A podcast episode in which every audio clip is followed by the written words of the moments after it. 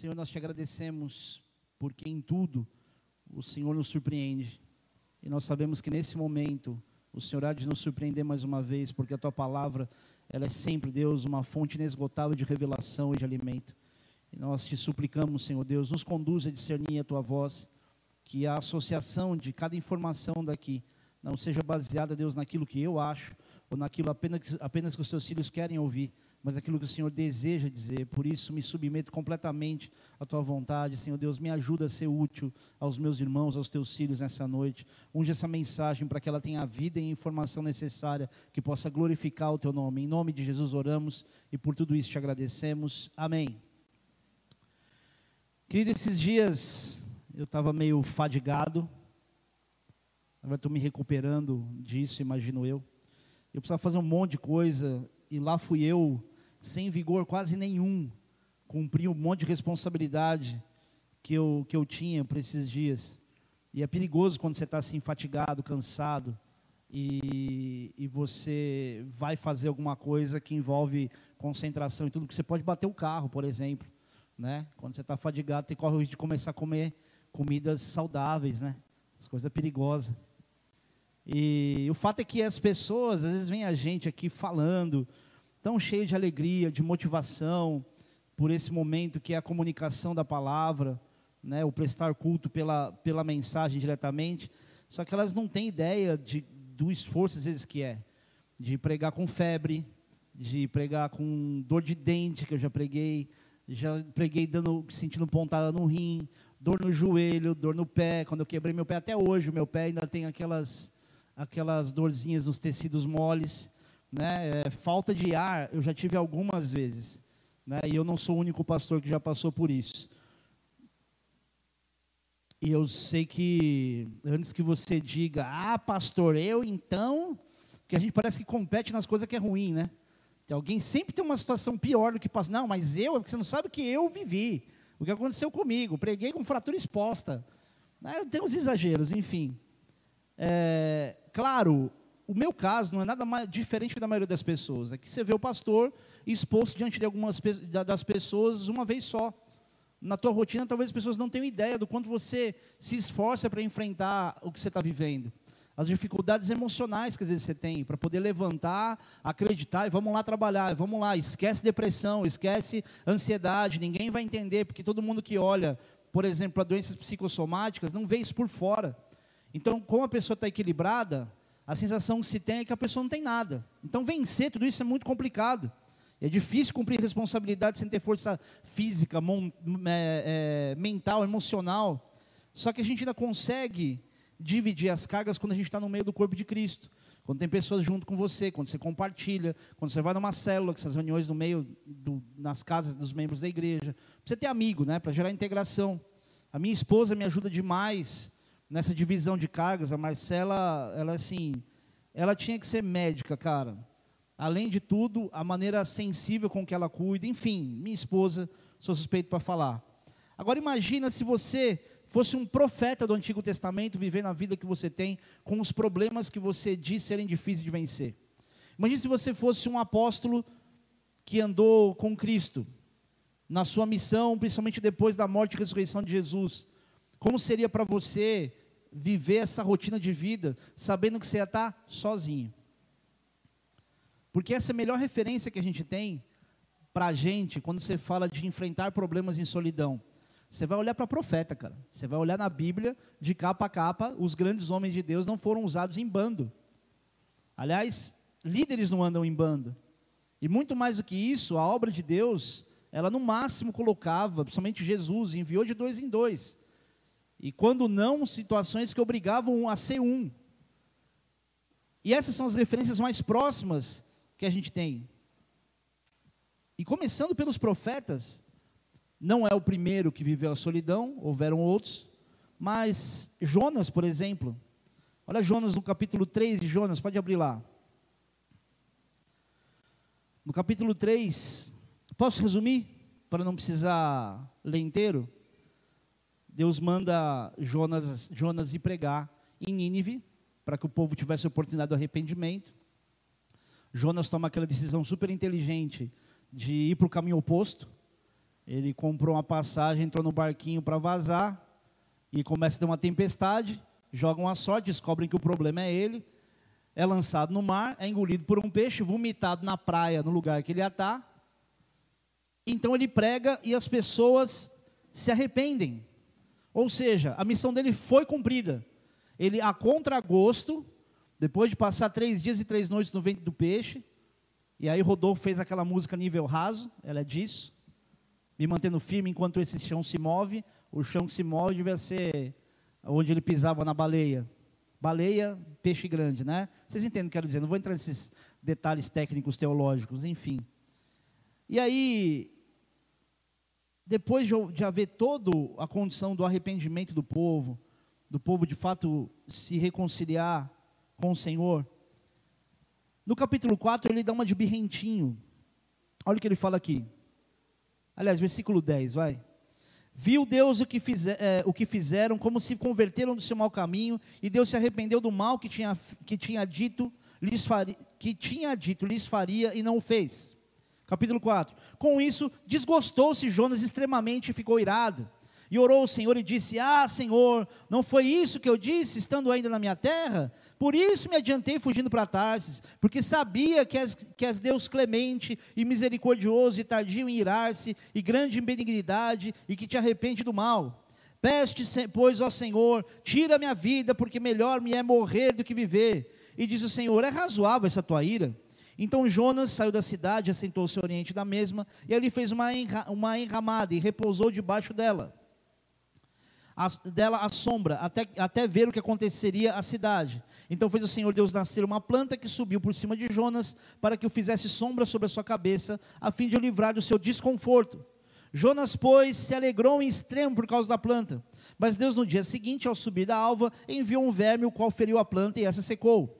E nascendo o sol, Deus mandou um vento calmoso oriental. O sol bateu na cabeça de Jonas de maneira que desfalecia, pelo que pediu para si a morte, dizendo: Melhor me é morrer do que viver. Então perguntou Deus a Jonas: É razoável essa tua ira por causa da planta? Ele respondeu: É razoável a minha ira até a morte. Tornou o Senhor tornou o Senhor, tens compaixão da planta que não te custou trabalho, a qual não fizeste crescer, que numa noite que nasceu e numa noite pereceu, e não hei de ter eu compaixão da grande cidade de Nínive, que há mais de 120 mil pessoas que não sabem discernir entre a mão direita e a mão esquerda, e também muitos animais, até aí. Jonas cumpre o chamado, eu não consigo entender muitas vezes a cabeça do profeta, quando vê algo grande acontecendo, e ele não se sente impactado com isso ao ponto de falar assim, cara, não vou reclamar de mais nada. Ele reclama, tipo, eu sabia, tá vendo? Por isso mesmo que eu fiquei lá na terra, não te falei, Deus? Sabia que você era misericordioso, que você ia atender o clamor do povo. Por isso que eu nem quis ir, fui lá para outro lugar. É um pensamento que às vezes não combina com aquilo que a pessoa foi capaz de fazer sendo usado por Deus. Ele ficou injuriado na sequência porque Deus destruiu uma, uma aboboreira que não custou nada para ele. Cara, o cara tinha acabado de ser livrado de um baleicídio. E ele não conseguiu reconhecer o cuidado de Deus com ele. Ele reclamou de tudo. Eu não sei se você consegue perceber o quanto a gente se esquece dos livramentos de roubada que a gente passa. O grande mal do ser humano, do povo de Deus de modo geral, é a memória curta. Opa, agora vocês entendem por que eu tenho toque, né? Tenho toque no altar. Aí eu sei, é piada ruim, mas é piada de pastor. Porque pastor do bola é o seguinte: a gente é feio, faz piada ruim e casado com mulher bonita. Então, se tiver esses quesitos, depois, de repente você pode ser um pastor. Posso continuar, queridos? Então, ele sofrendo à toa, como se Deus precisasse da aprovação dele para alguma coisa. Como se Deus precisasse pensar com a mente dele para fazer justiça do jeito dele. É mais ou menos o que a gente espera que Deus faça, justiça com a nossa mente eu acho que isso é justo, então Deus tinha que fazer assim também. A palavra de Deus é tão perfeita quando diz que a nossa justiça é como um trapo imundo, um trapo de imundícia, porque a gente acha que é justo, a gente só pensa que é, mas a gente não é. E essa é uma das lições desse profeta. E está cheio de gente assim, que parece que Deus só é bom quando faz o que parece bom para ele na hora, quando dá o prazer imediato, quando resolve o problema da forma lógica como o ser humano acha que tem que ser resolvido. Deus não depende, que bom, da nossa lógica para resolver problema. Deus não depende das contas baterem para conseguir fazer a gente pagar tudo que vem. Não tem que fazer sentido para a gente mesmo. Vocês alugaram um lugar novo? Você sabe que uma das coisas que o inimigo sempre atrapalha a gente é a gente se preocupar, fazer conta. Mas a obra de Deus, cara. E a igreja de Jesus é próspera. Vai trabalhando, faz tua parte, bispo. Deus vai fazer coisas lá que vão te surpreender. Amém? Continuando. Outro exemplo clássico de sofrimento profético é um tal de Elias. Conhece? Um cara que orou e Deus mandou fogo do céu respondendo a oração dele. Fez ele vencer um confronto com os profetas de Baal. Mais uma vez eu te pergunto: se Deus manda fogo do céu através de uma oração sua, quem é você no dia seguinte? Eu vou ser a pessoa mais arrogante do mundo. Tipo, desculpa, Deus mandou fogo do céu numa oração que eu fiz. É minha chácara. E ele fugiu de medo. E quando ele vai encontrar com Deus, em Monte Oreb, ele chega, uma das coisas que ele fala é: Senhor, só sobrou eu. Eu fico imaginando, cara, que tipo de resposta ele acha que Deus daria para ele. Deus diria: Meu Deus. Deus diria: E agora, Elias, o que, que a gente faz? Que só sobrou você. Ainda que não tivesse sobrado mais sete mil. Se tivesse sobrado só Elias. Isso é um motivo para o profeta entrar em desespero? Porque não tinha sete mil com ele quando ele desafiou os profetas de Baal. Por que ele precisava de sete mil agora? Sempre uma resposta lógica, tem que fazer sentido. Senhor, sobrou só eu.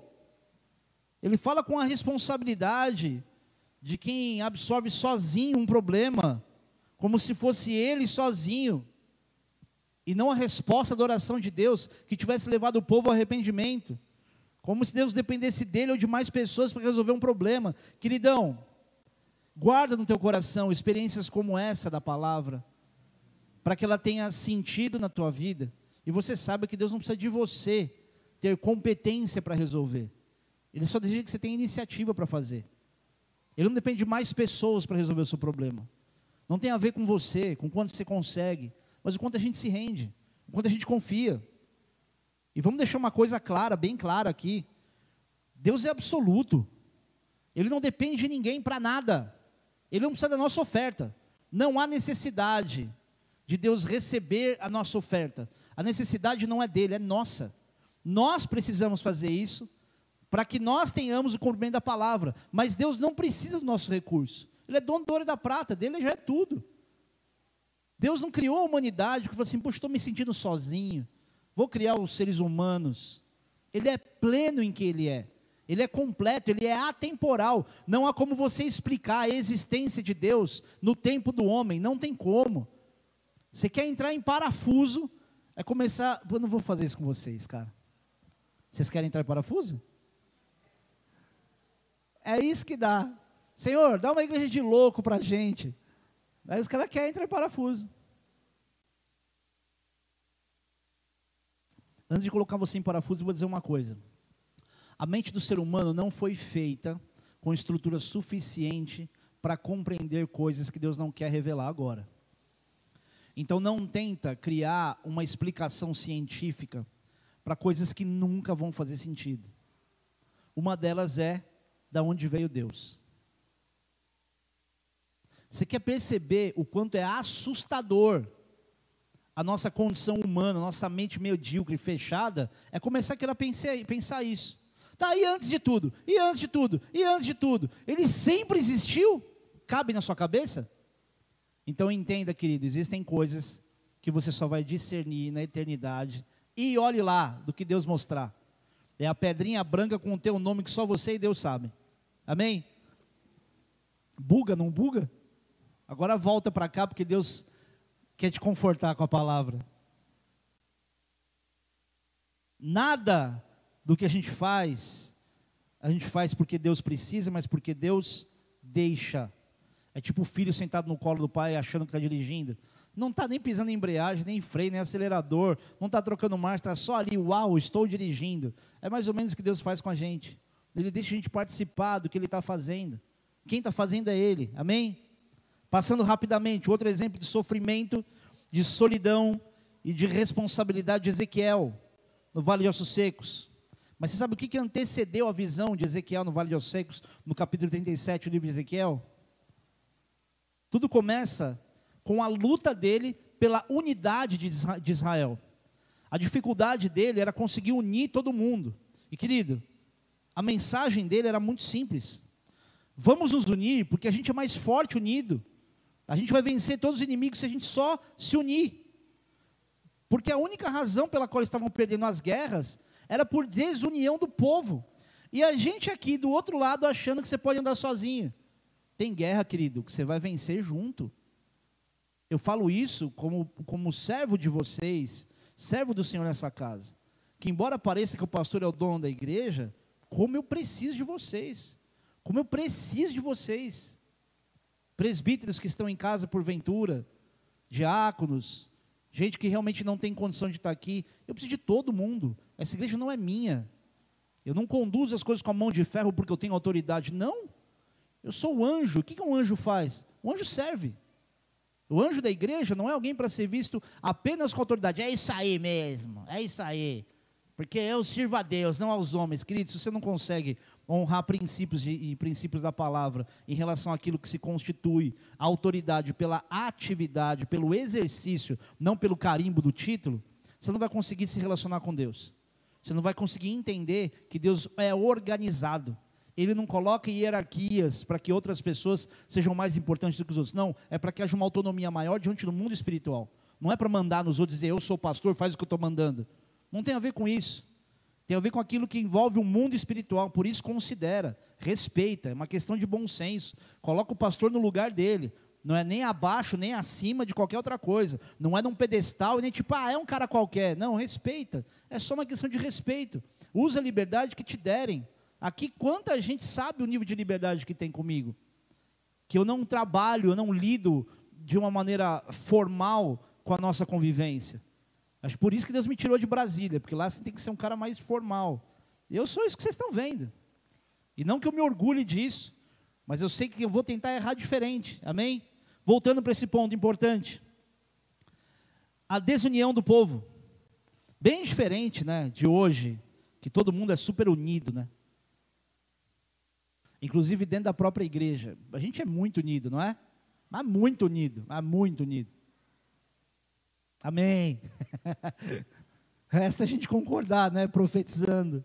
Porque desde é, de que eu me conheço por gente, eu vejo desentendimento entre as pessoas dentro de igreja, gente que se detesta, gente que finge que se ama, amado, mas por dentro fala assim. Hum. Se tiver alguém da minha antiga igreja aí assistindo, vai ficar até esquisito, mas eu vou falar. Tinha uma moça que cuidava de adolescentes, uma senhora, gente boa demais. E ela era muito amorosa mesmo. E ela, ela media muito as palavras até para exortar a gente. E um dia ela chega para um amigo nosso, ela fala assim, Bozo, no amor, mas você não presta. Estou dizendo algo no amor, você não presta. A gente virou meme isso aí para o resto da vida, mas enfim. Agora, falar de unir ovelha não é tão complicado, difícil é unir pastor. É um superego, é, um, é, uma, é uma necessidade de provar que você é alguma coisa. E já dizia a rainha Elizabeth: se você precisa dizer para alguém aquilo que você é, é sinal que você não é. É como liderança, ela usa, usa o seu aspecto, acho que John Maxwell fala, de comparação de liderança e ser uma dama. Se você precisa dizer para alguém que você é uma dama, é sinal que você não é. Se você precisa dizer para alguém que você é um líder, é sinal que você não é. Se você precisa dizer para alguém que você é um profeta, é sinal que você não é. É aí que a gente encaixa os títulos. Você faz, você é porque as pessoas reconhecem você. É a mesma coisa como eu, como eu digo sobre pessoas que têm uma, uma unção pastoral. Tem gente que se olha e fala assim, são pastores. Os primeiros que eu arrumei treta aqui na igreja, não foi bem treta.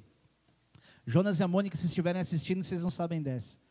Eu falei assim que o Theo e a Gil, eles são pastores. A Gil ficou tipo apavorada, não, não, não, não, não, não, não, não. Por quê? Porque ela sabe a bucha que é. Mas vai dizer que não tem um coração de pastor? Não estão aí não, né? Está fazendo brownie. Separa meus brownie aí. A gente olha, a gente reconhece isso. Agora, é uma dificuldade você fazer isso entre outras pessoas. E desde a época de Abraão, Unir pastor sempre foi muito difícil. Foi uma das razões pelas quais é, Ló e Abraão tiveram que se separar, porque os pastores deles começaram a brigar. Por isso, Salmo de número 133 diz assim: Ó, oh, como é bom e agradável viverem unidos os irmãos, é como óleo precioso sobre a cabeça, o qual desce para a barba, a barba de Arão, e desce para a gola das suas vestes. É como orvalho de Hermon, que desce sobre os montes de Sião, ali ordena o Senhor a sua bênção e a vida para sempre. Esse é um segredo de bênção, viver em unidade. Deus ordena a bênção a partir dessa unidade. Agora, quando você anda dividido, o que, que vai prosperar? A palavra de Deus mesmo diz: a casa dividida contra si mesmo não prospera. E a gente vê isso muito mais no meio do povo de Deus do que no reino das trevas. Os demônios que são endemoniados, eles se juntam. Trabalha até em legião. A gente que deveria ser essa faca no capeta, não gosto dessa palavra capeta, é muito agressiva, né? Mas é, né? O inimigo, Satanás, cinzento, Zé do Garfo, E Ezequiel, ele via essa desunião e também ele também ficava desanimado, por isso que Deus precisou motivá-lo com a visão e com a profecia sobre o vale de ossos secos. Isso não tinha a ver com o que ia acontecer com o povo ou o exército que ia se levantar, mas com a voz profética que ele tinha. Então entenda, querido, da mesma forma você pode ver algo que te desanima demais, mas se você sabe que tem um propósito onde Deus quer participar dele, basta que você seja aquele que vai profetizar num ambiente onde tudo parece sem esperança onde não tem condição nenhuma de ter vida, um ambiente morto, que é o ambiente mais morto que o vale de ossos secos, praticamente um cemitério. Então Deus leva Ezequiel para um lugar realmente deprimente e manda ele profetizar. Mesma coisa se no cemitério começar a profetizar e os túmulos começarem a abrir, as pessoas começarem a sair. Apesar que isso vai acontecer antes da volta de Cristo, né? Gente, desculpa, não consigo lembrar disso e não querer falar no púlpito. Você já imaginou que antes da gente subir, cara, nós não precederemos os que dormem, vai ter ressurreição antes. Meu pastor fala muito disso. Ele falou assim: olha, não tem uma, uma algo claro teologicamente, biblicamente falando, que diga quanto tempo vai demorar entre a ressurreição dos mortos e o nosso arrebatamento ou a volta de Cristo, enfim. Agora, você já imaginou, você está na sua casa lá assistindo televisão, daqui a pouco toca campainha, é seu parente, seu pai que morreu, ressuscitou? Você imagina o avivamento que vem? Todo mundo vai querer crer. Fala, como assim? Esse estava morto, esse estava morto, esse estava morto. Os caras vão voltar, ressuscitaram. Galera, presta atenção. Você que é jovenzinho, que está no lifestyle da sua flor da idade, essa parada de eternidade é muito séria. A gente não está falando de ter um estilo de vida, de uma religião, de alguma coisa, tem nada a ver com isso. No fim das contas, está entre ser ir para o céu e para o inferno não é ter uma vida próspera na terra, ser feliz. Mais uma vez repito, Paulo disse: a nossa esperança em Cristo consiste em ser feliz no tempo presente. Nós somos as pessoas mais infelizes do mundo. Não tem nada a ver com essa terra. Agora imagina o que é essa, o que será essa ressurreição. No sacrifício de Jesus, na ressurreição dele, houve ressurreição e pessoas entraram na cidade. Se imagina o que foi aquilo. Agora você imagina o mundo inteiro vivendo isso. Não vai ser muito louco? Pensou meu pai, cara, chegando lá, falou: me arruma uma roupa aí que eu estou sem roupa. Aquela que vocês deram para mim lá já era, apodreceu. Jesus. O fato é que, às vezes Deus quer te levar para outro lugar, porque você pensa que só você tem problemas. Deus quer te levar para um outro lugar, te mostrar uma outra realidade. E dizer assim: não é só você que tem problema. E olha como você vai ser útil agora. Vocês estão aí? Ou pior, quando Deus não te leva para um outro lugar, você fica carregando aquela informação de que parece que você tem a responsabilidade de resolver o problema de todo mundo, de fazer tudo por todo mundo. Isso é tão sério que existem mães de filhos com dependência química que sabe o que elas são capazes de fazer? Comprar droga para o filho na, na biqueira, para o filho usar em casa. Não são poucas, não. Muita gente passa por isso. Às vezes você está mal emocionalmente e Deus, Ele quer te levar para um lugar ainda pior. E você fala, Deus, mas não tinha nada que podia piorar. Não, Deus queria te levar para um lugar pior, aonde a forma de você enxergar o milagre fosse melhor e maior, para então você começar a perceber que Deus resolveria os seus problemas pequenos. Então, quando você tiver algum problema e alguma coisa pior acontecer, isso é Deus. Isso é Deus dizendo: olha o que eu vou fazer com algo muito mais difícil. Para você não duvidar que eu vou resolver isso aqui que é muito mais fácil. O nosso Deus é Deus das coisas impossíveis. Daquilo que não faz sentido, não tem possibilidade. Esse é o nosso Deus. Queridos, a aflição, ela é previsível, ela é inevitável. Você só precisa reagir da forma certa quando ela vier. Você vai passar por aflição. É inocência tua, tipo, não, estou com Jesus, está tudo certo, vamos lá. Ah, é de vitória em vitória, de glória em glória. Às vezes não é. Às vezes você não está de vitória em vitória, de glória em glória. Você está de guerra em guerra, de soco em soco, de tapa em tapa. Você está de escassez, que só não te falta o essencial, que você fala, Deus, o que que está acontecendo? Eu estou fazendo tudo certo. E aliás, essa é uma palavra, uma expressão, sempre digo também, quando você começa a dizer para Deus está fazendo tudo certo, tem alguma coisa muito grave que está fazendo de errado. A questão é reagir da forma certa. Parece meio filosófico, mas acredita no que eu estou falando. É a forma como você vai reagir nos dias difíceis, que vai definir os seus próximos dias fáceis. Olha o exemplo de Davi. Quando ele era perseguido por Saul. Você conhece algum texto em que Davi vai chorar para o profeta? Porque quando ele começou a ser perseguido por Saul, Samuel ainda estava vivo. Tem algum texto que ele fala, ô, ô Samuel, profeta, você me ungiu na casa do meu pai lá. Você sabe quem sou eu. Olha o que Saul está fazendo. Cara, no lugar de Davi, quantos de nós, talvez eu, diria a mesma coisa. O profeta ali era a autoridade maior. E eu dizia, profeta, olha o que está acontecendo, cara. Olha o que esse Saul está fazendo comigo. O cara endemoniou. Ele tentou me matar jogando uma lança. Você não tem ideia do que ele já fez comigo. E está me perseguindo agora.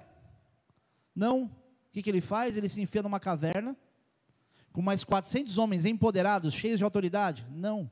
Endividados, deprimidos, amargurados de espíritos piores. Tudo que cercava um homem sozinho, andando, caminhando em direção ao seu chamado, à sua promessa de ser rei, tudo aquilo era contrário a ele. Mas bastou que ele entendesse, e ele influenciou os outros 400.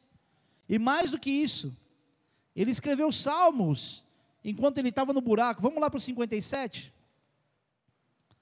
Porque não pense você que a caverna de Adulão era um lugar talhado, esculpido, com poltronas feitas de mármore Carrara, lugar super, olha que estilo que ficou isso aqui, botamos essa luminária, dá para a gente viver aqui para sempre. Não, era um buraco.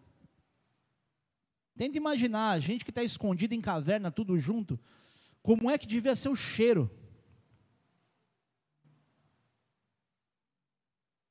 Por isso não reclama do irmãozinho quando ele está fedido na igreja. Se é amigo íntimo, fala, meu, você está com bafo, você está com CC. Fala, Amigo fala, você está com feijão no dente. Fala. É amigo.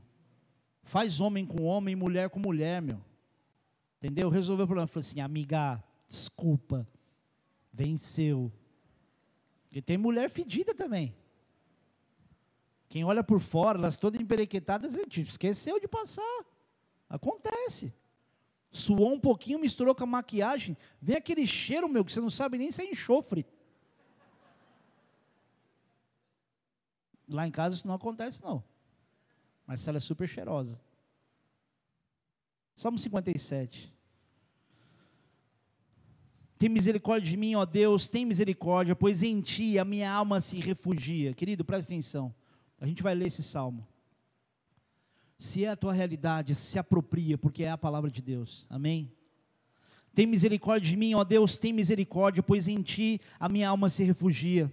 À sombra das tuas asas me abrigo, até que passem as calamidades.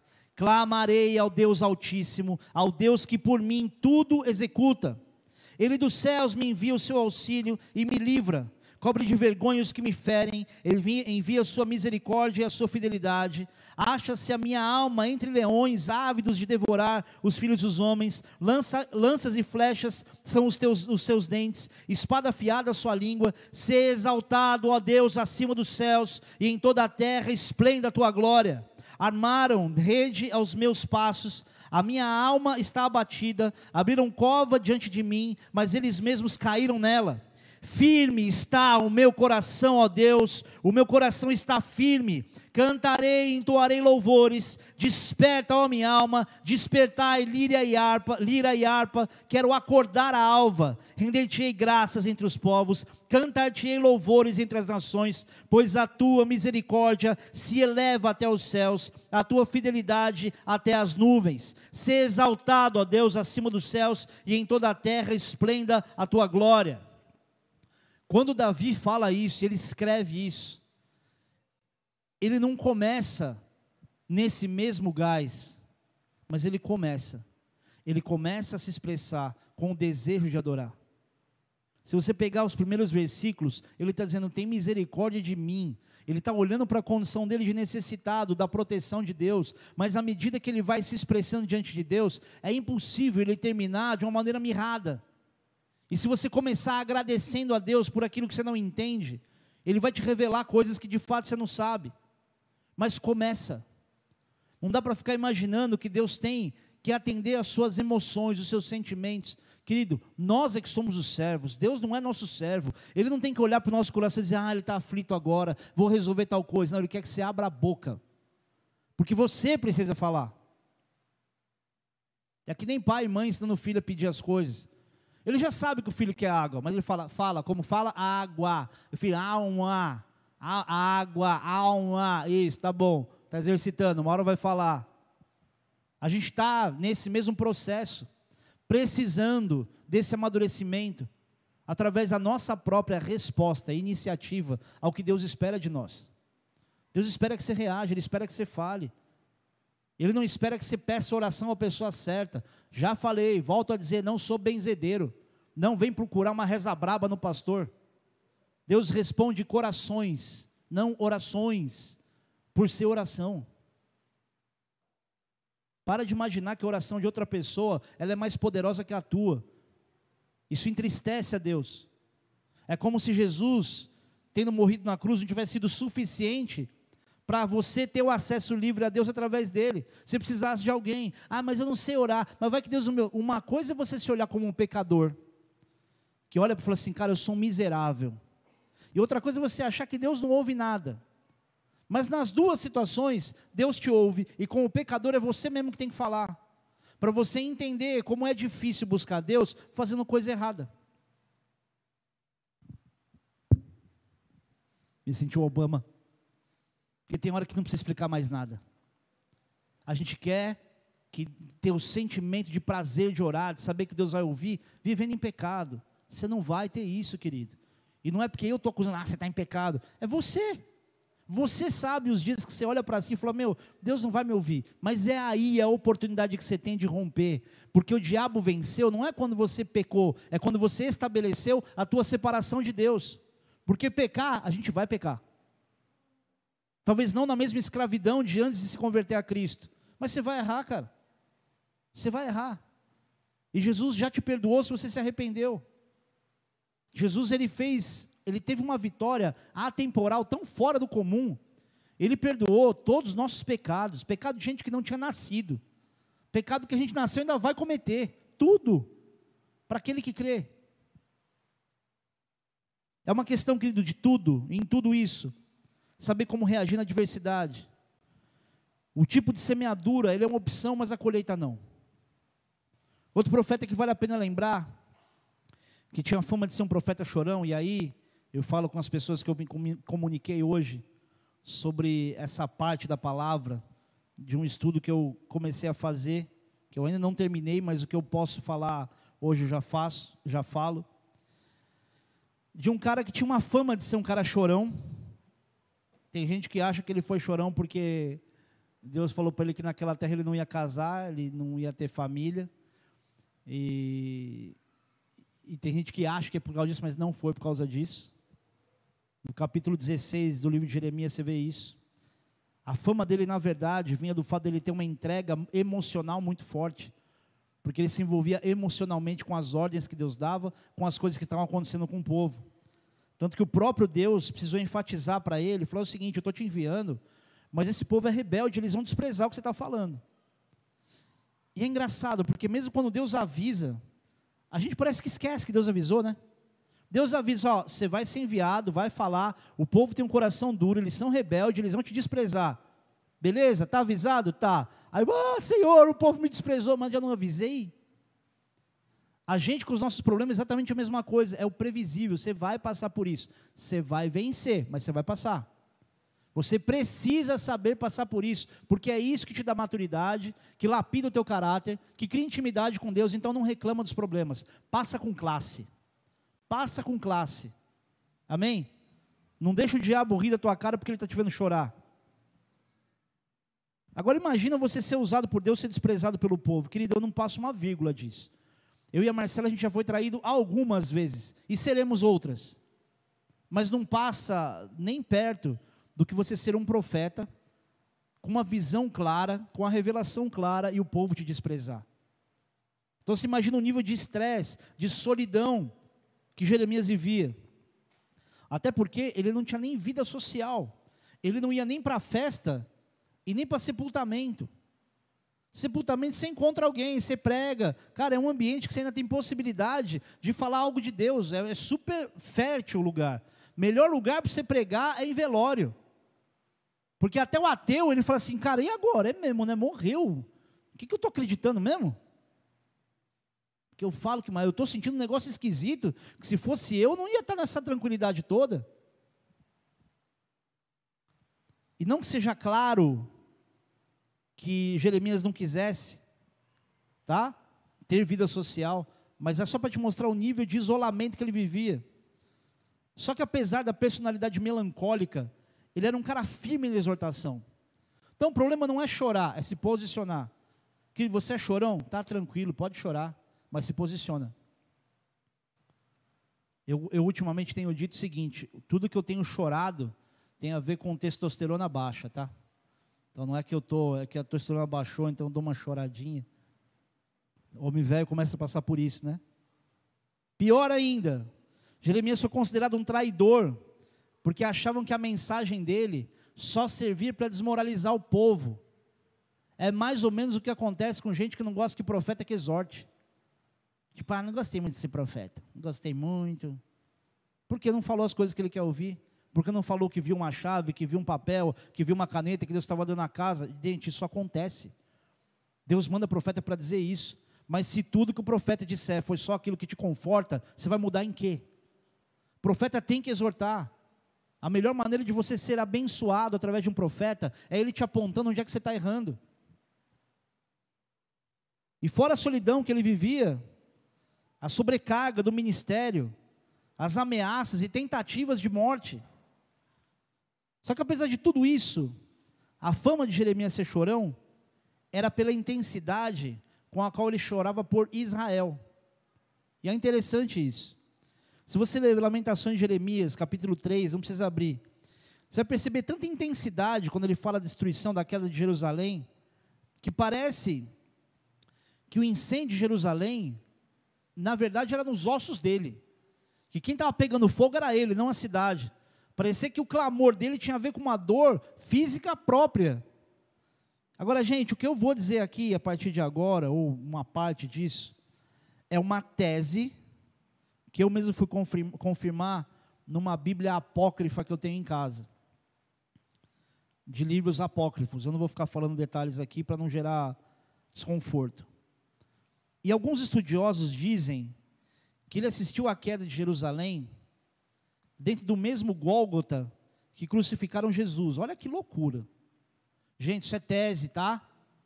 Tem uma questão teológica nisso, que parte faz muito sentido e parte não tem como se comprovar. Só estou ajudando vocês a pensar um pouquinho, tá? A gente sai daquilo que é o óbvio. E esses arqueólogos cristãos dizem que Jeremias pode ter levado a arca da aliança para lá e escondido. Existem outras, é, inclusive com embasamento bíblico em Apocalipse, que fala sobre, sobre a arca numa visão celestial, de uma revelação pós, que teoricamente, ou que ela não estaria na terra. Não dá para a gente aferir com exatidão tudo, mas eu quero te dar alguma coisa para pensar.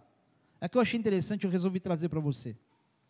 E é uma tese de que o sangue de Jesus, quando ele foi crucificado, ele entrou no buraco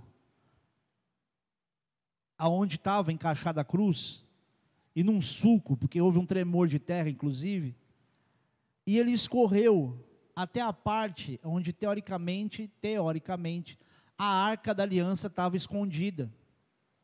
E o sangue de Jesus tocou a arca. Aí você fala, tá, o que, que tem de tão interessante nisso? Até tudo bem, porque não tem nada de concreto. Mas eu vou deixar, só título de curiosidade, você vê algumas fotos de pessoas que, que colocaram isso em jornal e tudo, e, e uma pequena tese sobre essa questão. Passa o um videozinho primeiro. Por favor, apaga a luz. Apocalipse, capítulo 11, versículo 19. Tem um ponto, um contraponto talvez mais relevante por ser da palavra, que diz assim: Abriu-se então o santuário de Deus, que se acha no céu, e foi vista a arca da aliança no seu santuário, e sobrevieram relâmpagos, vozes, trovões, terremoto e grande saraivada. Até aí. Só que olha que, que curioso, porque é uma questão da curiosidade. Eu volto no ponto principal da mensagem, tá? É no mínimo curioso você pensar nisso. Muita gente sabe do que eu vou dizer, mas eu não tinha parado para pensar nisso ainda. Que todo pacto, todo contrato que você faz, ele requer de alguma forma algum documento é, que comprove um ato oficial. Por exemplo, se alguém entrar num contrato, ela precisa ter uma assinatura entre partes para fazer essa conexão do contrato.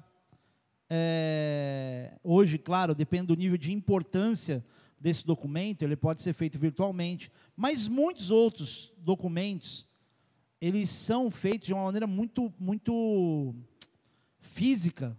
Por exemplo, você vai comprar um carro, comprar uma moto, alguma coisa, você tem que assinar, é, como é o nome disso? Por autenticidade, né? Você tem que assinar na frente do escrivão, o cara tem que ver que é você, com documento, tudo, para você assinar aquele, aquele documento que é um contrato de comprador e do vendedor. Mesmo que faça isso separadamente, o vendedor pode assinar primeiro e o comprador assinar na cidade dele, que seja. Mas os dois têm que assinar por autenticidade. Então, para aquele documento ser válido, precisa da presença, precisa de algo físico e de testemunha. Olha que louco isso. Porque a conversa em si só, ela não é suficiente. Quanto mais quando você fala de uma mudança de aliança para o povo. Mas, enfim, Alguns estudiosos dizem que no caso a nova aliança com Jesus foi exatamente o que aconteceu, mas presta atenção. Antigamente, o sumo sacerdote, eu queria ter, ter tido tempo, lembrar de pegar o texto, prometo que eu trago para vocês depois. O sumo sacerdote, no dia da expiação, que era uma vez no ano, ele entrava no Santíssimo Lugar, e uma das coisas que ele fazia, não sei se você já parou para pensar no que ele fazia, além de adorar, além de tudo aquilo que envolvia estar na presença de Deus no lugar mais santo que existia. Se você parar para pensar no que ele fazia efetivamente, espiando o pecado do povo, falou assim, alguma coisa diferente ele tinha que fazer. E o que ele fazia? Ele levava os sangues, o sangue dos animais que foram sacrificados do povo, pelo pecado do povo, e ele respingava esse sangue sobre a arca, na parte oriental da Arca da Aliança. Por quê? Para dizer, ó, esse sangue, esse sacrifício, ele está sendo apresentado aqui como prova de arrependimento. E, e então, a partir disso, havia o perdão sobre o povo. Quando o, sacer, o sumo sacerdote respingava esse sangue no, no, na Arca da Aliança. E esse ritual, claro, foi criado por Deus, e Deus falou para espiar o pecado do povo tinha que ser assim. E agora eu quero te fazer pensar uma coisa. O que, que nos faz pensar, gente, isso é reflexão, tá? Não é tese teológica. O que, que faz a gente pensar que o sangue de Jesus, ele precisaria apenas ser derramado Isso não tinha me feito essa pergunta até esses dias. E cair na terra. Se o sangue de animal tocava a arca, como é que o sangue de Jesus não tocaria? Não é muito louco você pensar nisso? Tem, te, tem comprovação? Não. Eu estou só te fazendo pensar a quantidade de acontecimentos que podem ter havido e que a gente não tem nem ideia. E se isso for verdade, nem os apóstolos tiveram essa, informação, se isso for uma verdade. Mas não faz sentido que isso possa ser uma verdade e o sangue de Jesus tocasse o propiciatório e os pecados da humanidade inteira fossem perdoados? E por que só no lado oriental? Estudiosos dizem que o lado ocidental da arca era justamente o espaço separado para que o sangue de Jesus pudesse de fato perdoar todos os pecados da humanidade. Faz sentido, não faz? Não é muito louco isso? E uma interpretação pode até não anular a outra, no sentido de que o toque do sangue na arca pode ter ocorrido antes do que se diz, do que se crê sobre o arrebatamento da arca, porque tem pessoas que dizem que ela foi queimada, existem pessoas que dizem que ela foi arrebatada, ela foi para os céus, existem as pessoas que acham que ela está escondida. O que para a gente não muda absolutamente nada, como cristão, porque a gente não pensa na reconstrução do templo. Talvez isso fosse um ponto relevante para judeu, e eu fico pensando, cara, vai reconstruir o templo. Como é que vai fazer, na mesma autenticidade, uma arca para haver adoração, para haver expiação de pecados? Não vai haver santíssimo lugar? Então você vai queimando neurônio com isso, mas enfim. O ponto é, sobre o profeta em si, é que na história só Jeremias e Jesus choraram por Jerusalém, preocupados com a cidade e com o povo. Um profeta relevante, chorão, entregue emocionalmente, mas extremamente usado por Deus. Por que, que você acha que Deus vai te permitir passar nessa vida sem ter coisas que te apertem o coração, sem que lágrimas saiam. É inocência nossa imaginar que o nosso chamado vai ser cumprido só dando sorriso, você vai chorar. Faz parte da maneira como Deus desconstrói o ser humano para poder reconstruir. É a glória da última casa que vai ser maior do que a da primeira, a gente ficar remendando parede condenada. E Deus fala: deixa a casa cair, eu tenho outra para levantar.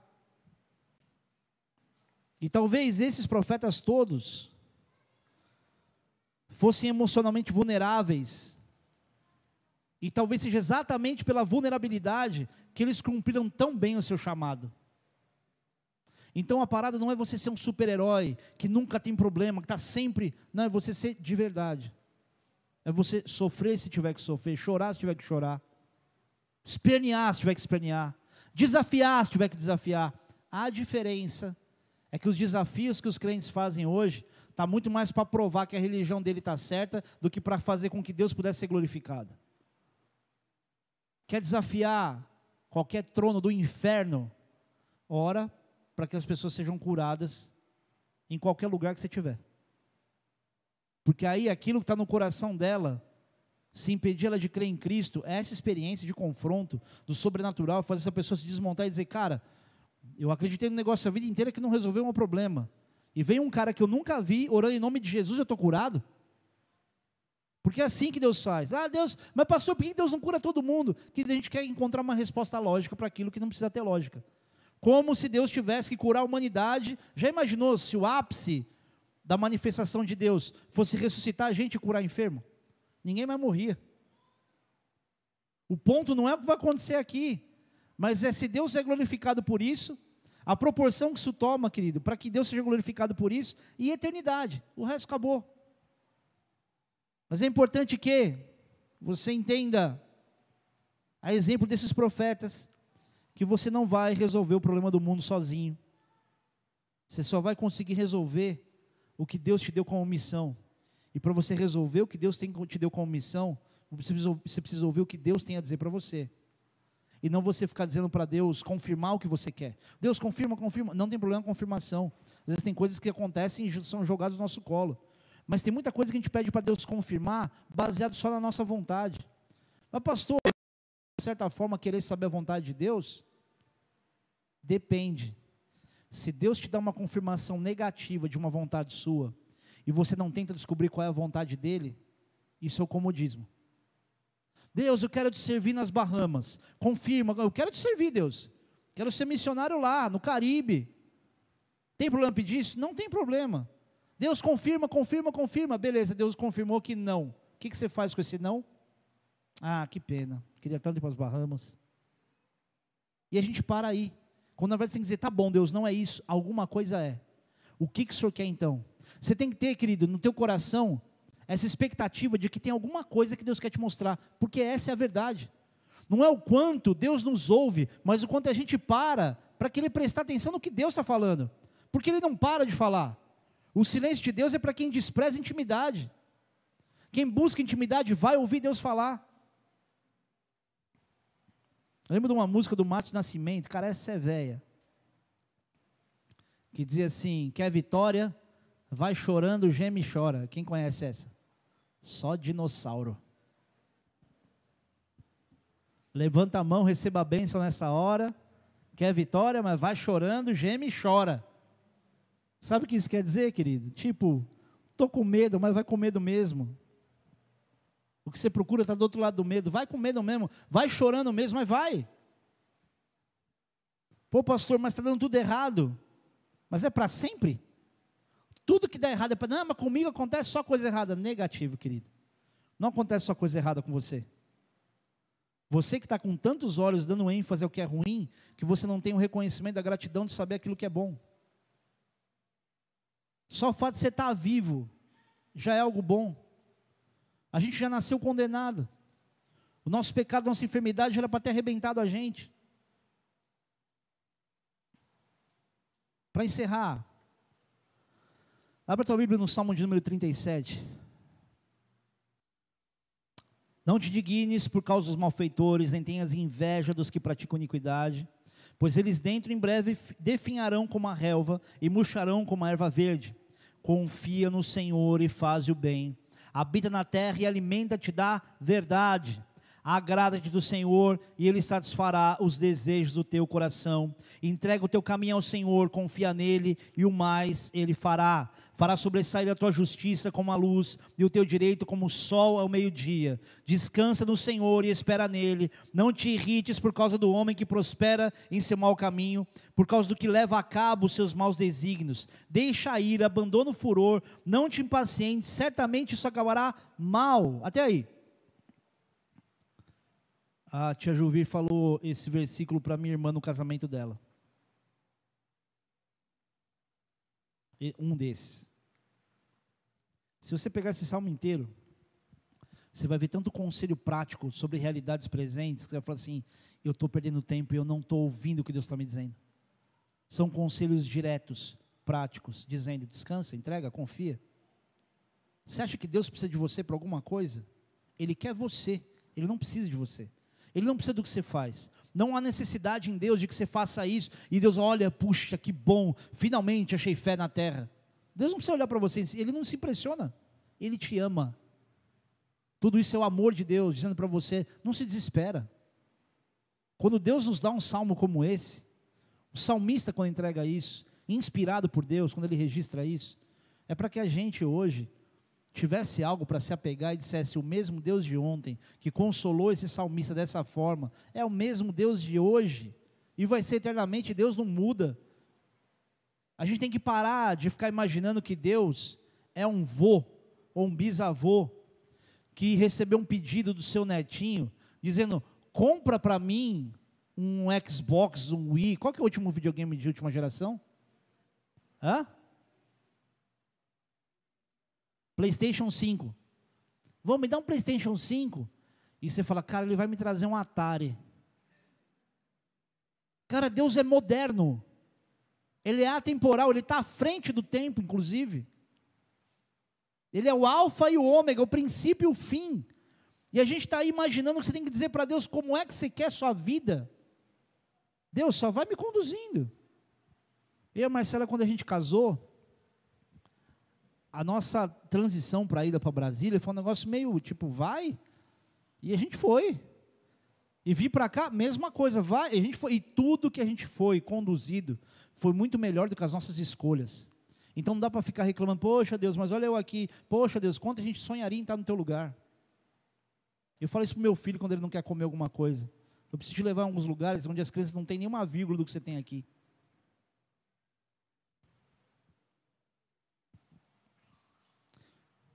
E só te dando uma resposta ao título dessa mensagem. Isso ninguém me falou, tá? Eu estava refletindo nisso. Sabe por que a lágrima é salgada? Isso é metafórico, tá? Isso é só uma elocubração do seu pastor. Porque eu tenho a sensação que às vezes é uma das únicas formas da gente perceber e da gente sentir o gosto do sal da terra que é em nós. Quando você pensa em lágrima salgada, para derramar uma lágrima, alguma coisa ruim deve ter acontecido. Aparentemente ruim. A perda de alguém, a perda de alguma coisa, algum tipo de dor física, seja o que for. E esse salgadinho é como se Deus estivesse construindo algo em você, dizendo: Ó, esse sofrimento é o que vai te fazer diferente.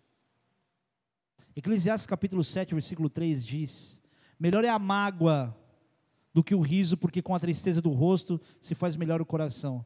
A palavra mágoa no hebraico, kaak, que significa aflição, frustração, decepção profunda.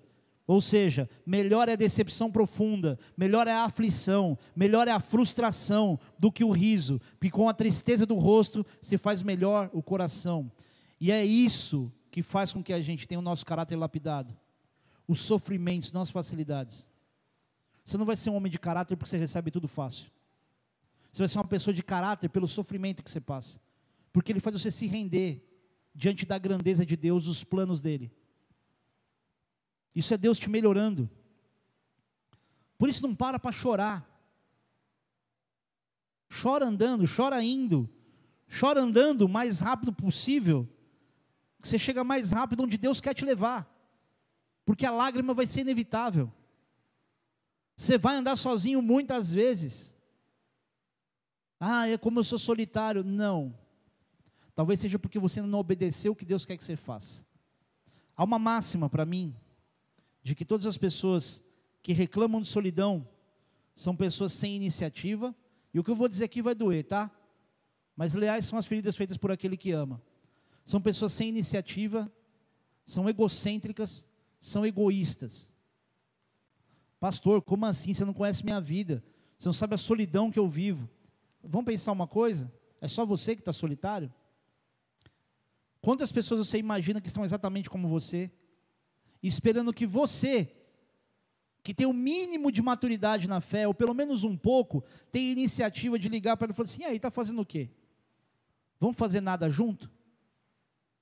Vamos para algum lugar? Vamos chorar junto? Vamos orar junto? Todo mundo que reclama, ah, mas ninguém me procurou, porque eu fui lá na igreja, ninguém quis saber de mim, querido. Se você é crente, é diferente de gente que não tem familiaridade nenhuma com as coisas de Deus. Mas se você é crente, você não tem moral para reclamar disso. Porque o teu ID, ele te deu a ordem, a iniciativa de procurar e não ficar esperando ser procurado. Um dia eu voltei do trabalho, fui para o culto, e fiquei esperando o meu pastor aconselhar até, acho que ele saiu quase três da manhã, era assim. Hoje ele não faz mais isso por uma questão de saúde. É que a gente sempre imaginou que, tipo, não, a gente tem que trabalhar bastante. E a gente acomoda tanto, as pessoas ficam tão acomodadas com tudo, que elas não, não entendem essa, essa questão. Aí eu cheguei e falei assim, Rina, puxa, eu estou indo do trabalho para a igreja, da igreja para casa. E ele falou: Nossa, que bonito, hein, Foca? Que lindo o seu discurso. Vai dar uma célula, encontra uma mulher em casa. Escolhe alguém em casa. Fala, ah, imagina, é assim. É assim. É escolher por parâmetros. Não ficar esperando que um anjo deixe, deixe, desça do céu e faça você ter uma revelação do número de RG da pessoa. Tem coisa que tem que ter iniciativa. Para homem, tá? Mulher, relaxa. Se você não for cortejada por um homem, se quiser facilitar o caminho dele, você vai encontrar um banana que toda hora vai precisar de você para alguma coisa. E a última coisa que você precisa é de mais um filho antes de ter filho, ou de mais um filho tendo filho. Entenderam, né? Então é um processo de amadurecimento. Por isso que tem tanto homem fragilizado, falando: "Não, vai lá, faz isso por mim". A Marcela vai lembrar dessa história. Tinha um casal em Brasília. O cara era muito frango, mas muito frango. E a esposa dele está com um problema no carro, precisa trocar o carro. Ela veio falar comigo, não, vamos lá, vamos na concessionária, não sei o quê. Eu fui tentar resolver a história do carro dela, comprou um carro novo. No final, no trâmite da negociação, chega o marido com a cara de bobo. Por quê? Porque a vida inteira ele foi facilitado. O pai comprava tudo, tudo que os outros faziam. Alguém que nasceu em berço de ouro, que não conseguia sentar na frente de uma outra pessoa e negociar algo em favor da própria esposa. Querido, se você não consegue fazer isso pela tua casa, não fique imaginando que Deus vai ter que ficar levantando gente para te respaldar. É uma via de mão dupla, é relacionamento, é cumplicidade. Isso você tem começando em casa e você vai começar a ter fora de casa. Mas você que anda sozinho, solteiro, solitário, enxuga essa lágrima aí. Porque grande parte dela é uma autocomiseração. É você permitindo que o teu sofrimento te coloque numa condição de ser mais especial do que outras pessoas. Tem gente sofrendo muito mais do que você, sozinho, com salário menor, e não parou por causa disso. Ah, mas não foram injustiçados como eu. Que inocência é essa que o povo de Deus tem de imaginar que todo mundo vai ter que falar bem de você? Bem-aventurados sois quando por minha causa sois perseguidos. Sabe o que você tem que procurar? Ser mal falado pelo Evangelho. Ah, esse crente aí não suporta esse cara. Aí está tranquilo. E outra, se ninguém gosta de você, por uma razão que você tenha contribuído, muda. Porque não é porque você é crente, que você é de Deus, que você é a pessoa mais sensacional, mais agradável do mundo. O que eu conheço de gente insuportável na igreja, cara. Teve uma moça uma vez que eu falei para ela, falei, posso te falar uma coisa? Você tem uma cara de azeda. E eu nem estava brigando com ela. Estava aconselhando. Ela saiu de lá, ligou para mim, amiga, você não sabe o que o pastor falou para mim. E eu falei assim, é mesmo. E ligou de volta a mim e falou assim, pastor, fulano vai reclamar a mim. Eu chamei ela e falei assim, filha, deixa eu te explicar uma coisa. É melhor você ouvir isso de mim, que sou teu pastor e te amo, do que você ouvir das pessoas que você está começando a conviver, e você ouvir, ou as pessoas fazerem coisas baseado nisso. Eu estou te corrigindo pela dor. Como ela é diferente hoje. Tem gente aqui, nesta igreja, que precisaria sentar de frente com um bom amigo, uma boa amiga, para assim, falar todas as verdades que ninguém tem coragem de falar para mim, além do bafo. Então, assim, ó, você é egocêntrico, você tem muito apego à tua vaidade, você precisa parar de se exibir em rede social. É, lá vem esses pastores querendo mandar na vida dos outros. Então vá lá, trouxa. Vá lá mostrar o seu decotão. Vá lá mostrar a sua sua parte posterior frontal. Vá lá, bonitão. Mostrar seus músculos. Aí a gata vem atrás de você. Aquela mulher que é linda e não presta. E te faz de trouxa. Porque o manezão quer mostrar uma coisa que ele não é. Não tem onde cair morto, mas não sai da academia. Trouxa. Como é gostoso ser gordinho e falar isso. Para de querer viver de aparência, meu. Você tem que ser um homem cheio do Espírito Santo. O coração alegre vai, vai formosear o rosto de uma tal maneira que você vai ser lindo até se você for que nem eu. Minha esposa me acha lindo. Fala que acha, fala que acha, fala que acha. E ela nem tem o meu coração alegre o tempo todo. Ela tem o pior de mim mas ela também tem o melhor de mim. Que do que você está construindo hoje? Você quer gente para te cercar para quê? Está na hora de você produzir, de você ser frutífero. E essa frutificação que você espera viver, você não vai viver em bando. Você vai chorar, vai precisar sentir o gostinho da lágrima para dizer isso aqui é Deus me melhorando. Meu coração está ficando melhor por causa da dor. Deus não está longe de mim. Querido, se Jesus, sendo Deus, morreu numa cruz e teve sensação de abandono, dizendo: Deus meu, Deus meu, por que me abandonaste? Que inocência é essa nossa? Imaginar que a gente não pode ter sensação nenhuma. Jesus teve, não foi, mas teve a sensação. Lembra do que você aprendeu aqui algumas vezes? Há uma diferença grotesca entre você se sentir e ser, se sentir humilhado e de fato ser humilhado.